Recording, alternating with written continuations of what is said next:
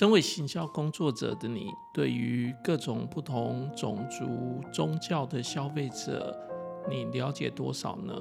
还是你只是把你自己类推到所有的消费者，用你的想法来类推所有不同种族、宗教消费者他的想法？所以你知道，在中东国家一个礼拜放假是放假哪几天吗？所以你知道台湾有多少原住民吗？所以你知道台湾有多少新住民吗？你知道这些资料吗？如果你完全对这些资料没有任何了解的话，那你就会发现你在处理种族或者宗教的这些相关课题的时候，你可能还是需要多多了解的。对于行销工作者来说，这是很重要的。大家好，我是汪志坚老师。今天要来跟大家讨论种族跟宗教这两个因素对于消费行为的一个影响。种族，嗯，对台湾人来说，这是一个很陌生的观念，因为我们都号称，虽然我们说是一个多种族的一个一个文化背景，可是其实我们我们大部分其实都是汉族。所以，其实我们的文化是很接近的，我们的生活习惯是很接近的，我们的语言是非常接近的。事实上，几乎台湾大部分人都能够讲中文，所以其实大家沟通上没有太大的问题。也因为这样子，在台湾的行销工作者常常并没有特别去注意种族或者是文化的一个课题，所以。我们在做行销活动的时候，这变成一个没有特别去注意的一个主题。但是对于一个呃，如果不是我们在台湾这种单一民族的一个地方的时候，这种宗教或者种族的一个课题，就必须要特别去讨论。事实上，在台湾这样的一个社会，现在我们也越来越多需要去讨论宗教、种族的相关课题的，因为我们的民族慢慢的越来越多元化了。主要的多元是来自于说有一些外来的移民，那这些移民很多，有些是我们称它为叫做新住民，那很可能他是在台湾跟台湾人结婚，不管他是什么原因结婚的，那他带进了当初他在原本母国的一些文化背景，然后融入我们的社会。那这种情况下，我们就必须要去尊重或者去注意这些不同的消费者他的一些习惯，或者是他的一个生活方式，这是我们行销工作者要去注意的。我们必须去尊重每一个不同文化，尊重每一个不同的宗教，避免触犯那些文化背景下不同的种族背景下的人他的一些禁忌。举个例子来说。在房间里面放圣经，这似乎是理所当然的。可是呢，在房间里面放佛经，对很多的佛教徒来说，可能是一个不适合的做法。那你不能因为你信的宗教，它可以在房间里面放圣经，你就主张可以在房间里面也可以放佛经。相反的，你不能因为你一定要烧香拜拜，就坚持别的宗教也会有烧香拜拜这样的一个活动。我们尊重不同的人、不同的文化，它是一个很重要的基本观念。对我们行销的工作者来说，这尤其重要。我们很容易因为不熟悉别的种族而产生一些误解，所以呢，我们很多很容易的就去污名化不同的宗教、不同的地区的人。有些时候，我们对他们的了解实在是太少了。举个例子来说，在中东地区，波斯湾的北边、波斯湾的南边，基本上他们是不同的种族、不同的文化的。阿拉伯人跟伊朗人基本上是不同的人种、不同的语言的，只是他们都信奉伊斯兰教。不过他们在信奉伊斯兰教的时候，他们有不同的教派。对我们来说，我们很容易的说，哦，他们都是一样的。嗯，这样的讲法可能可能就很容易的造成他们的一个问题，就是我们把他们的东西没有去尊重。简单的说，如果我们把中东的国家都视为一体，那你就想象欧美的人把日本、韩国、台湾、中国大陆、越南都把它视为一体，那你觉得对吗？很可能这些国家的人都会觉得，嗯，不对啊，他们我们都不一样啊。那他我们既然会觉得我们都不一样，为什么我们会觉得中东的人他们会觉得每个国家是相同的呢？最简单的想法啦，在伊朗他们是波斯人，但是在沙乌地阿拉伯他们是阿拉伯人，他们的血缘、他们的语言都是不同的。我们跟不同种族的人在一起，常常是一个非常难得的经验。所以，我们说有很多时候我们会出国去体验，然后去跟他们交流。这有些时候，这其实是消费者他很想要拓展他视野的一个很重要的一个情况。他们想要借由这些方式来丰富自己的生活体验。我们先来谈种族这件事情好了。消费者所隶属的种族、民族、国籍、族群，它都会影响到消费行为。这是一个不同的东西，种族、民族、国籍、族群这些其实是由大而小的不同的一个观念啦。有些时候我们会觉得我是客家人，我是闽南人，我是。呃，福建人，我是广东人，我是什么地方的人？那这种东西，我们要说它是民族吗？可能很不太像哦，因为其实他们的文化很接近。那你要说它是种族吗？可能更不太像，它可能只能说是族群。那因为大家都是在同一个国籍里面，所以这是同一个国家。那可是我们在跟就是韩国、跟日本、跟。那个越南跟泰国在比的时候，我们就是不同的国籍，而同一个民族很可能存在于不同的国家里面。嗯，有些欧洲的国家很可能它里面有不同的民族，然后这个民族又有可能在不同的国家都有。那这也是一个复杂的问题。那种族又更是一个情况。通常我们讲种族的时候，我们有时候会讲的其实是他们连身体的一些特征都不一样。例如，我们是黄种人、白种人这些的。好，不同地方的国家或地区的消费者，可能可能会有各个不同的一个消费行为。所以，我现在就问大家一个很基本的问题。你觉得你对全世界所有国家都很了解吗？对不对？那我问你基本问题，请问一下，中东国家、中东地区每周休息日是哪几天呢？你说不会吧？全世界所有国家就是休礼拜六、礼拜天啦。哦，会问你这个问题，绝对就是这个答案没有那么单纯。你知道吗？大部分的中东国家，它是星期四跟星期五放假，因为礼拜五是他们的做礼拜的日子。那有一些国家，例如阿拉伯联合大公国，就是所谓的阿联酋，它的放假日已经调整成礼拜五跟礼拜六。可是其他中东国家都还是放假是放礼拜四跟礼拜五哦。所以你想一个情况哦，西方国家还有台湾这样的国家都是礼拜六、礼拜天放假，可是中东国家它是礼拜四、礼拜五放假，所以呢，两个地方同时都上班的时间只有多少？礼拜一、礼拜二、礼拜三嘛，对不对？哦，所以你发现了，其实还是有很大的差别，只是你不知道的。你是不是在今天以前不知道？其实很多中东国家礼拜四、礼拜五放假呢？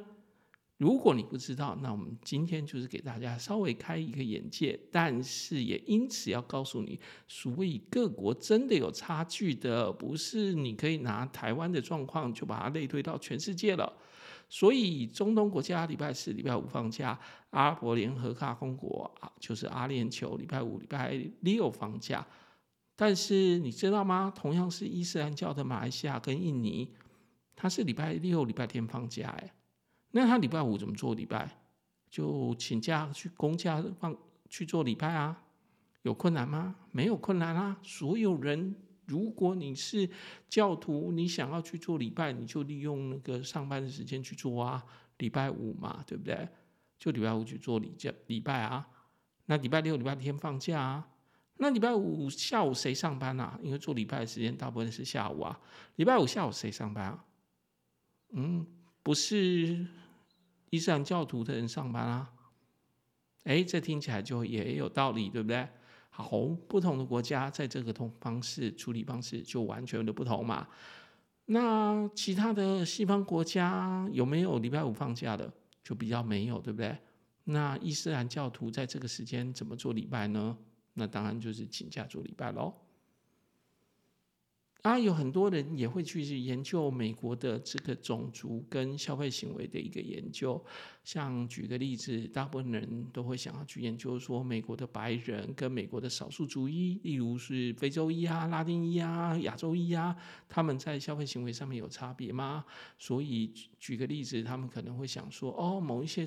种族的人比较喜欢去有看买名牌啊，某些族种族的人比较喜欢关心别人的感受啊，某些种族人不喜欢自己逛街，喜欢一群人逛街啊，某些种族人比较喜欢去那个家电卖场逛逛那种 DIY 啊，他会自己动手做啊，这就是一种消费行为跟种族之间的关系。台湾因为这个族群之间的生活习惯差距其实没有那么大。所以呢，台湾其实很少在做这个族群跟消费行为的研究。不过，我们可以很容易理解，台湾的华人跟全世界的华人都有一些就是消费行为上面的一些相似性。我们有一些习惯上的相似性。举例来说，我们都比较尊师重道，我们比较重视家庭的伦理，我们比较有储蓄的习惯，我们比较重视集体主义。但不要以为。台湾的状况，或者是亚洲的状况，就是全世界的状况哦。很多地方它是非常英雄主义的哦，它根本就不会有集体主义哦。哦，就是说它强调那种英雄啊，像超人啊，像蜘蛛人啊这种英雄，他们那些地方特别的崇拜这种英雄的存在。举个简单例子来说，各国的储蓄率都不同啊。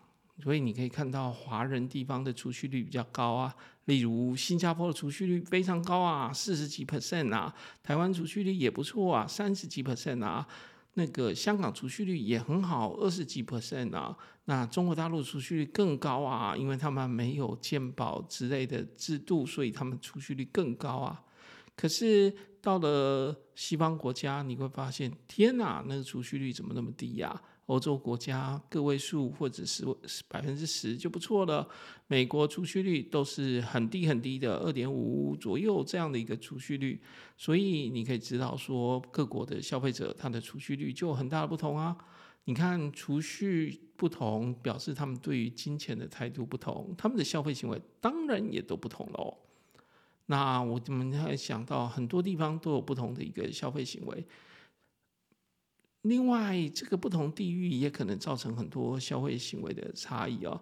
举个例子来说哦，在泰国的辣，在四川的麻辣，在印度咖喱的香辛辣，在韩国的泡菜的辣，都是辣，对不对？可是你会发现他们的辣是不同的，对不对？那你会发现说，可是台湾的辣好像又跟这些辣都不一样哦，对不对？你喜欢去中部吃那个炒面配辣酱吗？你会发现那个辣酱是甜的耶，有一点点甜辣甜辣的感觉。那你就发现哦，这跟泰国的酸辣、四川的麻辣、印度咖喱的香辛辣，或者是韩国的泡菜辣，都是完全不同的。每个地方它展现出来不同的消费行为。也有地方几乎不吃辣啦，日本人呢，他就没有那么爱吃辣，对不对？日本的料理里面，他写说辛辣、超级辣还是怎么样的，你会发现其实一点都不辣，因为他们的菜色里面没有那么喜欢放辣的一个味道在里面。再举简单例子来说，我们。台湾大家都吃很简单的早餐跟午餐，对不对？可是，在大陆的某些城市里面，他们还是很喜欢吃非常大分量的早餐，对不对？那在韩国，他很喜欢吃。呃，什么样的早餐呢？在日本很喜欢吃什么样的早餐呢？在美国很喜欢吃什么样的早餐呢？其实都是因为地域不同而造成的消费行为的差异。在台湾呢，现在越来越多人早上吃个蛋糕或者吃个什么样的一个呃饼或者怎么样，然后再配一杯咖啡，就完成了他的早餐了。那甚至于有些人早上就喝一杯咖啡就好了嘛，对不对？可是，在日本。典型的早餐是什么？哎，台湾的那个有 Sukiya 这样的一个很像丼饭的那个店，就卖他日本的典型早餐。典型早餐是什么？白饭哦，味噌汤哦，一些腌的菜哦，然后一块海苔啊，或者该给你煎一块鱼啊，这就是他早餐了。早餐谁要吃白饭啊？在台湾人的脑袋里面都会这样想，可是日本人就吃白饭啊。白饭是热的哦，还可能加个纳豆哦，还可能加个一些腌菜哦，或者再煎一块鱼哦，对吧？可是这个台湾的早餐差异很大，对不对？台湾谁吃白饭当早餐哦？有啦，还是有人吃白饭当早餐的，可是很少见，对不对？所以你有没有发现他们的消费行为差距很大，对不对？你有没有听过也是那个在韩在那个泰国有一种种族叫做长颈族？在泰国北部，那它其实是的族的名称叫巴通族啦。它主要分布在那个泰国缅甸边境。那因为战乱的关系，它慢慢的都迁到了泰国。那这个种族的人哦，他会在那个女性的脖子上面哦。颈部哦会佩戴那个铜环，然后随着年纪哦越配越多个，越配越多个，然后这铜环是永远不会拿下来的哦，就是只会放上去，放上去，放上去，然后越放越多，越放越多，越放越多。这样的种族也有两三万人耶。那你会说，怎么可能有这种民族啊？他就真的有啊！你下次有机会去那个泰国北部的清莱。就可以找到他们哦，那你会觉得好夸张哦，对不对？有什么好夸张的？就是人家这样的一个民族嘛。好，下一个问题就是说啊，你要去移风易俗啊，哇，那这个就不是我们今天要讨论的。我只是要告诉你说，其实各国的民族差距很大咯。有时候我们会喜欢很多异国风情啊，我们喜欢哇，好多的种族他们的跳的舞好好看哦，我好喜欢看那种少数民族跳的舞哦。我是说，你有可能很喜欢啦。那这种东西，异国风情啊，这些其实很多时候就是消费者对于其他种族的一个渴望或者比较想法。那我们来讲一下台湾的少数族群的状况吧。如果我们生活在台湾，可是我们对这这些数字完全不知道，那我们就会很夸张哎，对不对？你连自己的土地都不知道，你怎么做行销工作啊？那我问你哦，你知道不知道我们台湾大部分人是什么人？当然，所有人都知道，我们大部分人是什么？我们大部分人是汉族，哎，汉族，嗯，这个名词好像有点政治不正确了。其实我们在讲的就是大部分人都是什么？台湾人、客家人、外省人这些啦。好，那这些人占台湾总数的人口里面多少呢？九十五 percent 哦。那还有剩下五 percent 是什么？OK，你快要想到了，对不对？你说那剩下的五 percent 就是原住民？呃，不是。剩下五 percent 里面有两 percent 桌左右是两 percent 左右是原住民，那他们是南岛语系的啊，他有很多很多的种族。OK，这个我们就可以了解了。所以大约是多少人呢？四十余万人呢？这个数字其实是很精确的哦，因为我们在很多考试或者很多福利活动上面是有给原住民他们加分，或者是给他们特殊的福利的，所以通常他这个户口登记是一个非常准确的。好，他不会轻易的放弃他的原住民的一个种族登记的。好，这个族群人口大概是百分之二左右。那我们刚刚讲汉族占百分之九十五，原住民占百分之二。那其他人去哪里了？其他人是新住民。新住民到现在为止，大概约略有五十六万个所谓的外籍配偶这样的一个情况。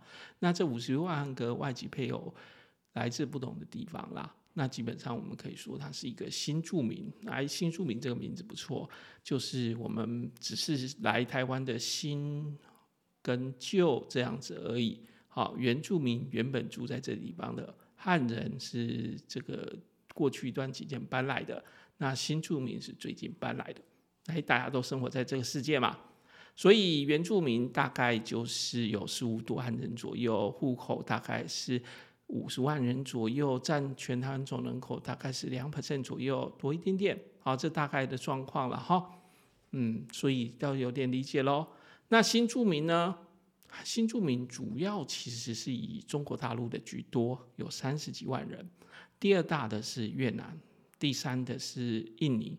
那第二大的越南只有十万人左右，十万人多一点哦，所以远比这个中国大陆来的三十出头万还要少很多喽。那印尼呢？印尼就更少了哦，只有几万人而已哦。好，那还有其他国家吗？有啦，还是有其他国家啦，但相对都少很多喽。那这些人是不是都是女生呢？我们要这样说，可能是哦。像来自于柬埔寨，几乎。几乎通通都是女生，来自于越南的大概九十七 percent 是女生，来自印尼的也九十七 percent 是女生，来自大陆的可能就是九十五 percent 左右咯，来自菲律宾的就是九十二、九十三 percent 咯。那如果是泰国的，就只剩下七十 percent 是女生了，也就是说有三十几 percent 的是男生哦。来自韩国的就有快四十 percent，三十几 percent 的是男生，其他的接近四十二三 percent 的是女生。港澳的话，就是已经到了四比六了，就是男生百分之四十几，女生百分之五十几。到日本大概就是四点五比六五点五了，就是女生是百分之五十五，男生是百分之四十五。其他国家呢，就刚好相反喽。其他国家就是一些欧美啊、欧洲、美国啊这些国家的话，平均来说，他们百分之六十的是男生，百百分之四十的是女生。我这里讲的性别比率是指说，他来台湾，然后在台湾规划成台湾籍的，那这些人他本来不是在台湾出生嘛，本来国籍是别的国籍嘛，然后再规划成台湾的这些，因为结婚或者因为其他元素而到台湾定居，取得台湾国籍的，那这样的人里面，你会发现哦，就是如果从东南亚，像柬埔寨、越南、印尼，或者从中国大陆。或者从菲律宾来的，大概以女生居多。可是到了泰国就开始男生有一些了，哈，有两成多、三成多了。到了韩国就接近四成了，到了港澳就四成多了，到了日本就四成五左右了，四成多了。到其他国家就有六成多是男生了哦。所以以女生为主的还是以东南亚跟中国大陆为主喽。那。如果我们看台湾的人的话，你在发现说哦，大部分的情况下，我们所有的人都能够讲中文，啊，就是国语啦，啊，这个很合理。那除了国语呢？主要的语言是所谓的福佬话，就是台语或者是闽南语。那这很特殊哦，就是我们虽然有很多客家人。但是有非常多的客家人也能够说台语，或者你说叫他闽南语，或者叫他福佬语，都可以，福佬话都可以。所以就有七十四 percent 左右的人，他其实是可以讲台语的。所以你很合理的想说，为什么电视台的连续剧那个本土剧？会那么多人用台语来发音，主要就是因为真的很多人听得懂台语。那客家话大概是百分之十几了，那现在还能够讲各地的外省方言的，大概有还有百分之十几。可是你会说，那这十几 percent 不是跟客客家话一样多吗？有不是哦，这个各省方言是不是非常多的省啊，二三十个省，然后每个地方又有不同的方言的，所以那些累一累积积加起来就有十几 percent 而已啦。好，那我们这样说，这十几 percent 的人通常也都会讲中文，就会讲国语啦，可以跟用一个用国语的沟通。好，所以这语言的讲法大概是这样子。简单的说，就是大家几乎都会讲国语。如果你要讲一个本土语言的话，大概就是所谓的台语、闽南语或者是福佬话。这个就同一种语言哦。这三个名字不是不同语言哦，这三个都是讲台语哦。那再来第三名的语言是客家话喽。那在台湾这个社会有没有很重视集体主义还是个人主义呢？其实这是一个了解当地文化的一个很重要的一个因素了吼。那我们发现台湾这样的一个社会，我们这样的种族，它是非常重视的，是集体主义的。那跟我们很类似的文化的香港的话，他们就比较重视个人主义哦，比较重视啦，也不是那么重视。但是如果我们再把它移动到了美国，美国这个社会就是比较重视个人主义的，远重视个人与你那个主义超越了集体主义的。好，讲完了这个，你大概理解很多事情了，对不对？所以啊，你虽然生活在台湾，大家几乎都是同一个种族的，但千万千万不要就以为你的想法就是全部的想法喽。你要记得一件事情哦，整个社会里面有百分之二点多的人是原住民，百分之快三的人也是二点多的人是新住民哦。那那个新住民之子在一个班级啊，就应该期望值上应该会有百分之一、百分之二、百分之三的哦。所以呢，一个班五十个人，应该会有平均来说会有原住民一两个哦，会有新住民一两个哦。所以呢，千万不要用你的某一种种族的沙文主义，把别人的种族都说得一文不值哦。尊重别人是当行销工作者。一个很重要的关键，也是一个基本的观念，好吧？关于种族的部分，我们先讲到这边。那你记得要往继续往下来讨论我们关于宗教跟消费行为的关系哦。